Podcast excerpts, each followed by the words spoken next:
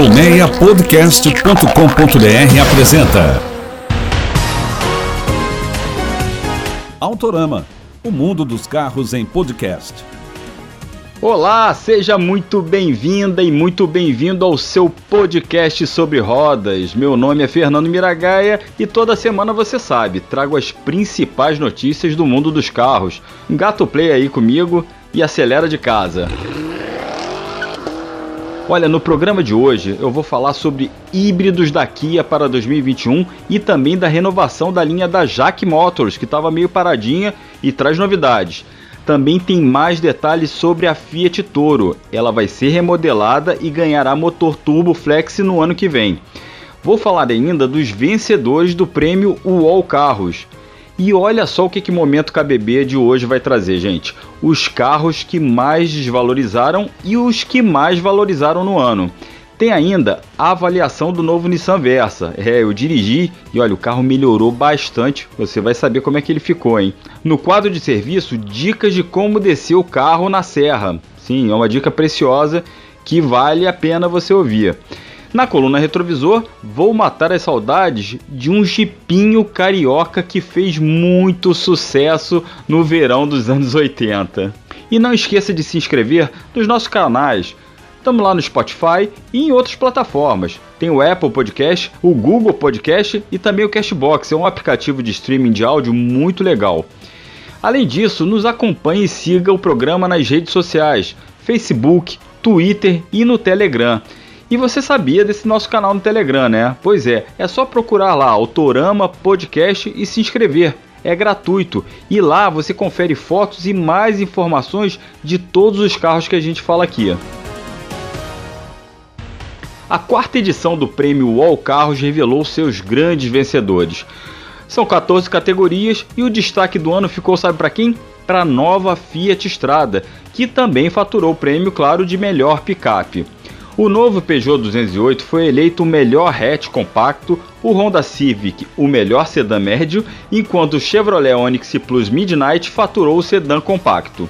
Entre os SUVs, os queridinhos do mercado, quem foi o grande vencedor entre os compactos? O Volkswagen Nivus foi o melhor ali entre os compactos e olha só quem levou a melhor entre os SUVs médios. Cherry Tigo 8 é, surpreendeu com aquele espação, 7 lugares e custo-benefício agressivo. Entre os utilitários premium, o vitorioso foi o Volvo XC40. A relação completa lá dos vencedores você pode conferir no nosso Telegram. Bem, falei que a estrada venceu o prêmio ao Carros, mas é a sua irmã maior que vai mudar em 2022. Conversei com algumas fontes da Fiat e é o seguinte: a picape médio compacta, que é a mais vendida do seu segmento, tudo bem que não tem muito concorrente, mas vamos lá, é a segunda picape mais vendida do país hoje em dia. Ela será lançada entre fim de abril e início de maio com um novo desenho frontal. A grade vai ficar mais baixa e deve receber aquele elemento interno tipo colmeia. E também vai abrigar a nova logomarca da Fiat. Mas a novidade mais esperada está lá debaixo do capô da Toro, o tão aguardado motor Turbo Flex da montadora italiana. É 1.3 da linha Firefly, que hoje tem aspirado com 4 cilindros, só que a potência né, com turbo é estimada entre 170 e 180 cavalos. Esse motor deve aposentar na Toro inicialmente o antigo 1.8 e torque aspirado. E olha, conta no máximo três semanas depois desse lançamento da Toro 2022, né, já a linha 2022, que esse motor turbo vai estrear onde? No Jeep Compass, que também passará por um facelift, ou seja, lá para maio, segunda quinzena de maio provavelmente. E olha, lá no nosso Telegram tem fotos de uns flagras da Toro nova, camuflada, feitas pelos colegas da página Mundo Drive. Confere lá no nosso Telegram ou lá na página do Mundo Drive no Facebook. Bem, relembrando aí o prêmio All Carros, durante a cerimônia virtual de premiação, o presidente da Kia Motors do Brasil confirmou o Niro híbrido por aqui, já em 2021. José Luiz Gandini disse que a Kia vai investir pesado em modelos híbridos a partir do ano que vem e o Niro será um dos primeiros modelos eletrificados. Mas o que, é esse Niro, gente? É um utilitário esportivo compacto, ele tem o porte de um EcoSport Freestyle e que combina motor 1.6 a gasolina com outro elétrico que resulta em uma potência combinada de mais de 140 cavalos. O sistema é plug-in, ou seja, você tem que carregar na tomada e o carro, segundo a Kia, pode rodar até 58 km só no modo elétrico. Outro híbrido da Kia que deve chegar por aqui, talvez já em 2021 também, é o Optima. Esse nome é familiar, né? É aquele sedanzão, grandão, de luxo da Kia, que já foi vendido aqui, só com motor a combustão, mas que nessa versão né, vai juntar um motor 2.0 a gasolina com outro elétrico, resultando em potência de 193 cavalos. Quer ver como é que são esses modelos? Já avisei, vai lá nas nossas redes sociais e no Telegram. Tá sentindo falta de SUV aí no programa? É, eu falei do Compass, falei muito por alto aí dos carros premiados lá no Prêmio All Carros, mas não falei de utilitário para valer, né? Mas agora vai lá. A Jack Motors atualizou sua linha de utilitários vendidos no Brasil. Todos os carros a combustão da Jack, ela tem uma linha de elétricos, né? Todos eles são utilitários esportivos. A Jack não vende mais hatch ou sedã. Bem, vamos começar lá. O menor deles, o T40, mudou pouquinho, mudou a grade dianteira, mudaram os para-choques e rodas também custa R$ 79.990 com o mesmo motor 1.5 e câmbio manual. Ele também tem a opção de câmbio CVT. Logo acima vem o T50, que esse usou na remodelação. Adotou faróis finos que se integram a uma nova entrada de ar frontal, visual bem futurista, que você confere e sabe aonde, né? Lá no nosso Telegram. Ele tem um motor 1.6, também é o mesmo motor, com câmbio automático do tipo CVT e custa iniciais 101.990 reais. Titio aqui adora esses preços quebrados. Você não, vocês não imaginam como o apresentador fica feliz com esses preços quebrados. Bem, vamos lá. Maior SUV da Jaque, o T60, ousou mais ainda. Pois é, tem uma barra fina na ponta do capô que separa os faróis, que são uns filetezinhos que parece uma seta quebrada. Você vai entender quando ver a foto lá no nosso Telegram. Olha, ele usa motor 1.5 de 168 cavalos com câmbio também do tipo CVT. O preço R$ 118.990. Os valores de todas as versões e a lista de equipamentos, dos principais equipamentos da linha Jack Motors, e além das fotos, você encontra lá nas nossas redes sociais e no nosso canal no Telegram. Vai lá! Desvalorização é um aspecto muito importante para o consumidor de carro, especialmente aqui no Brasil. Saber quanto o carro desvaloriza depois de um, dois anos é fator de compra para muita gente. E o Momento KBB de hoje fala justamente dos automóveis que menos desvalorizaram e os que mais desvalorizaram no ano. Conta aí, Hector Vieira. Fala aí, meu camarada. Conta aí como é que ficou esse ranking. Fala, Mira, beleza? No momento KBB dessa semana, eu trago um destaque da nossa lista dos carros que mais e menos desvalorizaram em 2020. A gente coletou o preço zero quilômetro KBB de todos os carros com ano modelo 2020 que estavam à venda em janeiro desse ano e comparamos com o preço de revendedor KBB desses mesmos carros em dezembro agora. O preço de revendedor, só para vocês entenderem, é aquela referência de preço praticada pelos lojistas, ou seja, é o preço de um carro seminovo encontrado nas lojas. Por esse critério, a gente constatou que todos os aumentos de carro zero quilômetro fizeram efeito nos preços dos seminovos. Sabe por quê?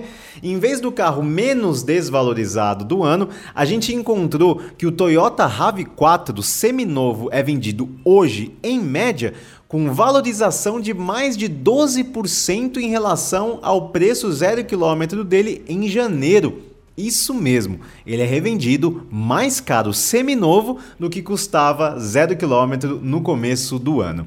A lista completa dos carros que mais e menos desvalorizaram em 2020, segundo o critério do preço encontrado nas lojas, vai estar lá na parte de notícias do site kbb.com.br. Valeu, Mira. Até a próxima. Valeu, Hector. Olha só, o carro mais valorizado do que quando era zero, é mole? O mais completo levantamento e estudo de preços, seja de veículo zero, seminovo ou usado, você acha lá na KBB Brasil. Pessoal, eu dirigi a novíssima geração do Versa, lançada no fim de outubro, e olha, o carro é outro. a Nissan virou a página mesmo com esse carro. Eu retirei o sedã em uma concessionária e logo na saída já peguei um trechinho de serra aqui no Rio, a Estrada das Canoas, para quem conhece. E olha, nas primeiras curvinhas já é perceptível a evolução do Versa em relação ao antigo sedã, que continua em produção e agora se chama V-Drive, como a gente já falou aqui no Autorama. Bem, o carro está muito mais assentado, a carroceria está mais firme, oscila muito pouco nas curvas e a suspensão ó, trabalha muito bem, deixa o carro grudadinho no chão e filtra muito bem os buracos.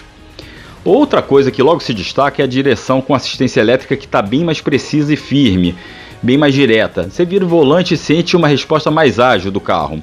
O nível de conforto acústico melhorou, o isolamento acústico está bem legal e o conforto a bordo também deu um upgrade.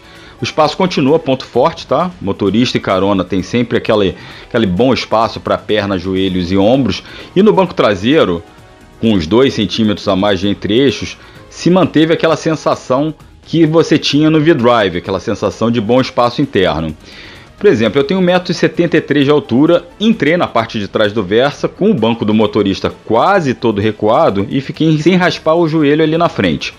Olhando para o lado, caberia tranquilamente ali o meu filho caçula, de 7 anos, e mais um adulto lá na outra ponta, até porque o sedã ganhou 4,5 cm na largura. O porta-malas também aumentou, 22 litros, e agora recebe 482 litros. Só que o mais importante é que o acesso para colocação de bagagens ali está bem melhor. Isso porque o vão de abertura está mais amplo e mais baixo, quer dizer, facilita você subir e colocar uma mala ali. Ou seja, nesse conjunto, o Versa é uma clara evolução para brigar com outros sedãs do mercado, como Chevrolet Onix Plus, Volkswagen Virtus, Toyota Yaris e Honda City. Mas no que, que ele peca? Exatamente no motor. Pois é, eu falei aqui de várias coisas e deixei o desempenho para o fim justamente por isso. O carro traz o mesmo motor do antigo Versa, do V-Drive. É aquele 1.6 aspirado que teve a potência até aumentada de 111 para 114 cavalos. O câmbio automático do tipo CVT, o mesmo também. E como é que ele desenvolve na cidade? Bem, quem tem um Kicks, o SUV Kicks, vai se identificar. Parece que você está dirigindo o Kicks, só que mais baixinho. O motor até trabalha bem em baixos giros, isso é uma grande vantagem do, do Versa. Só que evolui de forma gradual e a transmissão CVT é bem tradicional, ou seja, tem desempenho linear, sem qualquer tranco, mas bem gradual. Não chega a ser uma enceradeira, como a gente brinca, mas é aquele. Ah, ah, ah. Parece está num videogame. Então, é aquele desempenho que preza pelo conforto que sempre se destacou em modelos da Nissan, como o próprio Kicks e o Sentra. É ruim? Olha, nem um pouco, ainda mais para andar na cidade. E mesmo na estrada, gente, o novo Versa só pede paciência ali em trechos de serra, já que ele não tem simulação de marchas nesse câmbio CVT, e nas ultrapassagens. Por quê? Porque a transmissão segura bem os giros, quando você pisa fundo, demora um pouquinho para deslanchar. A questão é que rivais como Onix Plus e Virtus já têm motores turbos, bem mais eficientes e também sempre fica aquela expectativa, né, para um projeto novo, como é o Versa. Então você sempre tem aquela expectativa de que vai vir um conjunto mecânico mais moderno. Só que é o seguinte, gente, com a pandemia, turbo na Nissan, seja no Versa, no Kicks ou em outro carro, ficou lá para 2022 ou 2023. A boa notícia é que o Nissan Versa, esse novo Nissan Versa, é bem econômico e até se aproxima da eficiência dos turbinados moderninhos que eu citei. Com mais gasolina no tanque, o carro que eu dirigi anotou médias de 11,5 km por litro na cidade e de mais de 14 km por litro na rodovia. Segundo o Metro, as médias com etanol ficam em 8 km por litro no ciclo urbano e 10 km por litro na estrada. Outra coisa que a Nissan manteve nesse novo Versa foi o baixo custo de revisão, e isso é muito bom. O Versa, para você ter ideia, é um dos sedãs compactos com revisões mais baixas do mercado. A primeira, olha, de 10 mil quilômetros sai por 413 reais, e a de 20 mil quilômetros custa 613 reais, e assim sucessivamente. Quer dizer, a de 30 mil vai custar 413, a de 40 mil 613, de 50 mil 413 de novo e a de 60 mil 613, tudo isso com a mão de obra incluída, segundo informação da própria Nissan. O novo Versa, de qualquer forma, está posicionado ali para encarar essa turma que eu falei, Virtus, Onix Plus.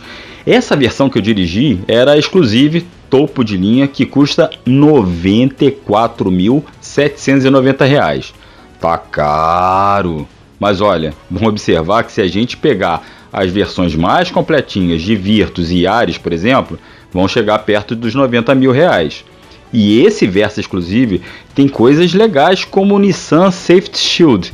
É um pacote de auxílio ao motorista, com aqueles itens de condução semi-autônoma que eu sempre gosto de elogiar aqui. Tem alerta de colisão frontal com frenagem autônoma de emergência, por exemplo, além de câmera 360 graus com alerta de tráfego cruzado e sensor de ponto cego.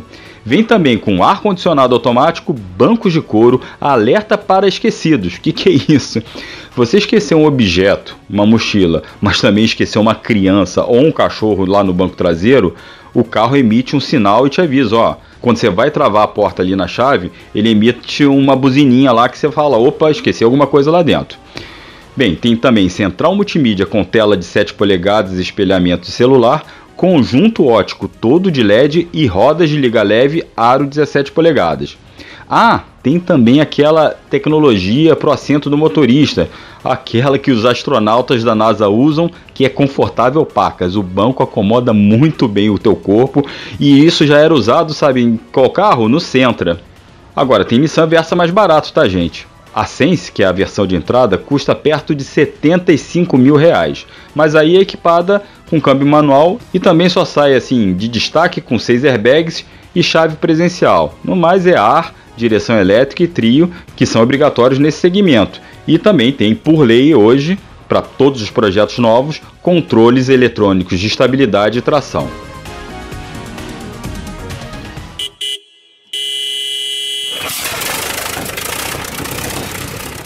Na coluna de serviço de hoje eu pego carona ainda nas férias. Na semana passada eu dei algumas dicas do que revisar no carro, né, antes de pegar a estrada. Hoje eu falo de como descer uma serra. Como descer uma serra com carro, isso é, é importante, tá? Primeira coisa é não descer de banguela. Não, aquele negócio de ponto morto, gente, isso você não vai economizar combustível, não se aplica mais aos carros modernos com injeção eletrônica. Então, desce com o carro engrenado, porque é mais seguro, você vai estar tá tracionando as rodas o tempo todo e não desgasta demais as pastilhas de freio. Isso mesmo, você descer na banguela em ponto morto, desgasta muito mais as pastilhas de freio. Além disso, tenta usar o freio motor antes de uma curva. O que, que, é isso? O que, que é o freio motor? vai reduzindo as marchas para segurar mais a velocidade do carro antes de entrar na curva e sem precisar frear toda hora. Uma dica é usar a mesma marcha na descida que você usaria na subida naquele trecho. Bem, se o carro for automático e tiver a opção de mudanças sequenciais, a dica é ficar controlando a velocidade e fazer o freio motor ali na alavanca, né? Ou ali na alavanca do câmbio, ou nas borboletas que alguns carros trazem no volante.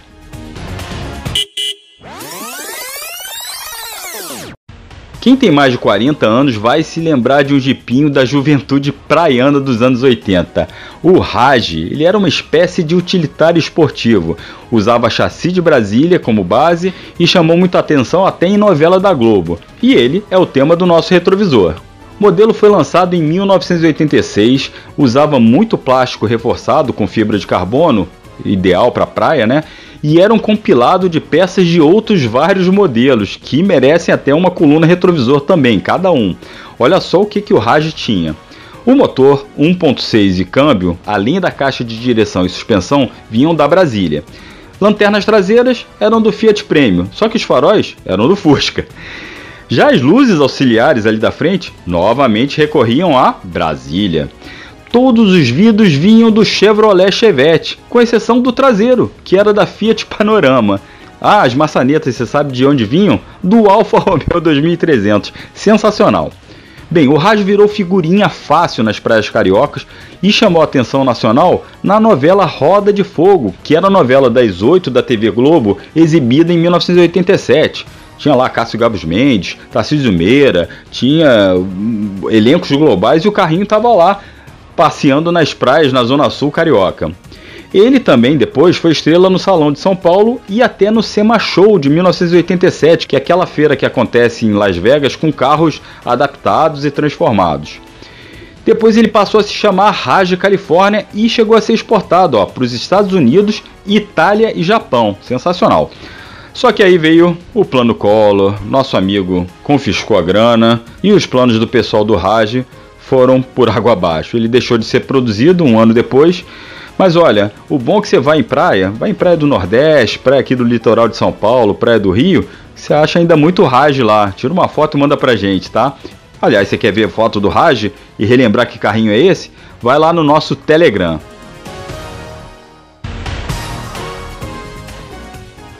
O Autorama fica por aqui com a apresentação e produção desse que vos fala, Fernando Miragaia, direção e edição de Sérgio Carvalho e colaboração e pesquisa de Jonas Orlando.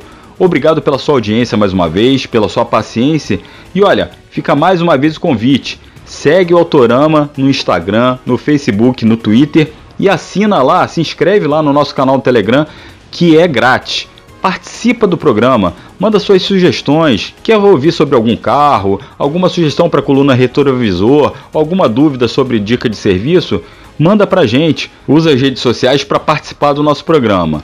Grande abraço, até a próxima e não esquece, acelera de casa! Autorama, o mundo dos carros em podcast. Uma produção colmeiapodcast.com.br. Colmeia Podcast, o rádio do seu tempo.